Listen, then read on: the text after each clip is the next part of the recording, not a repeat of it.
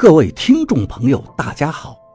您现在收听的是长篇悬疑小说《夷陵轶事》，作者蛇从阁，演播老刘。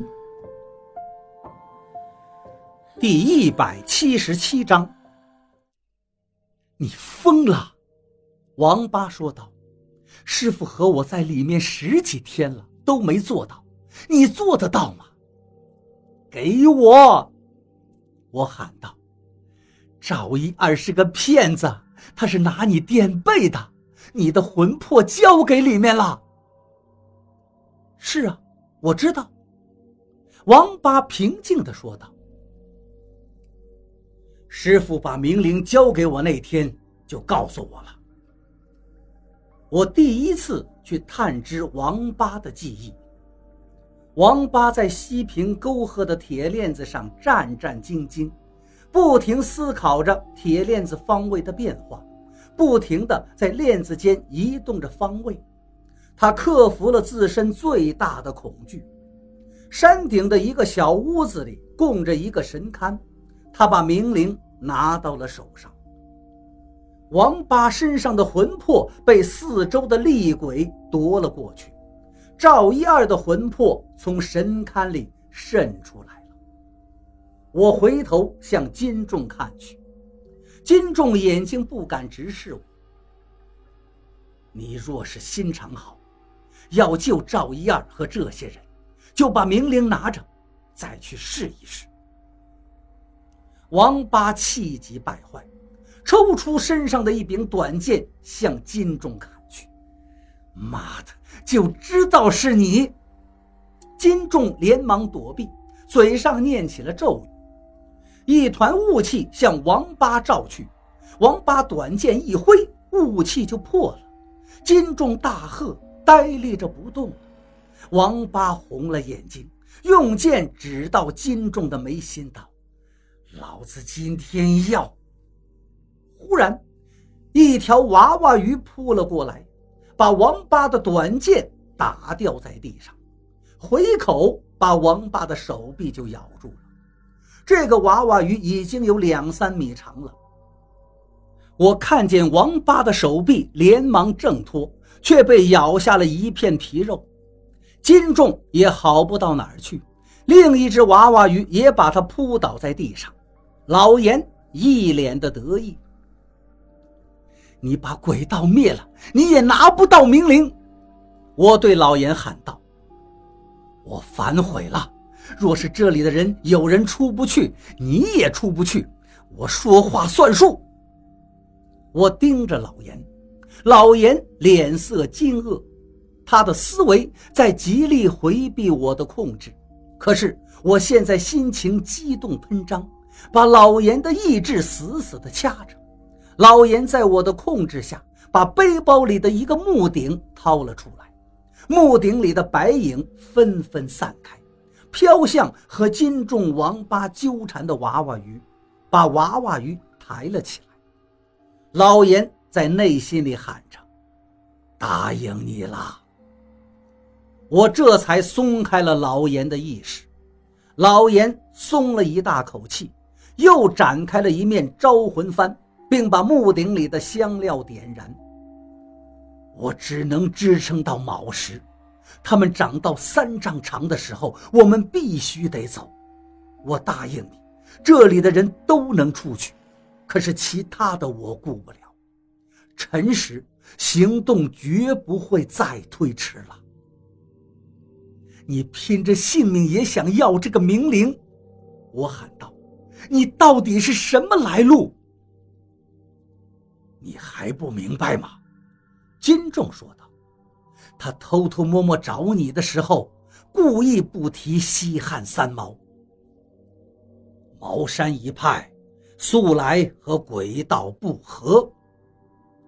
我这才想起了老严自己说过的话。你是茅山？”我对老严说道。老严不说话，默认。我真傻，老严自己都说了，道家做鬼镇邪的只有茅山和鬼道，可是茅山是天道，鬼道是坤道。他对明灵这么感兴趣，甚至推迟行动计划，担着性命危险要进来，而且目的也给我表露得很清晰，就是想要明灵，我却还傻乎乎的相信他。我看向了金仲，我们不是相互说好了吗？不探知对方心思。金仲歪了歪脖子道：“是啊。”可是你晚上要做梦，你要说梦话，可不是我主动的。金仲现在正看着地上的赵一二，脸上仍旧是冷冷的，不知道是什么想法。他是不是很开心呢？赵一二萎靡瘫软，勉强能支起身体坐着，看着他因为我的冒失变成这个模样，我后悔不迭。我应该相信自己的感觉呀，赵一二的确没有忽悠王八，他和王八做的一切都是王八自己同意的，为什么我就信了金仲的蛊惑呢？我仔细回忆金仲对我说过的话，不禁苦笑。其实金仲没有一句话提到王八不知情，都是我自作多情的想法。王八这么愤怒。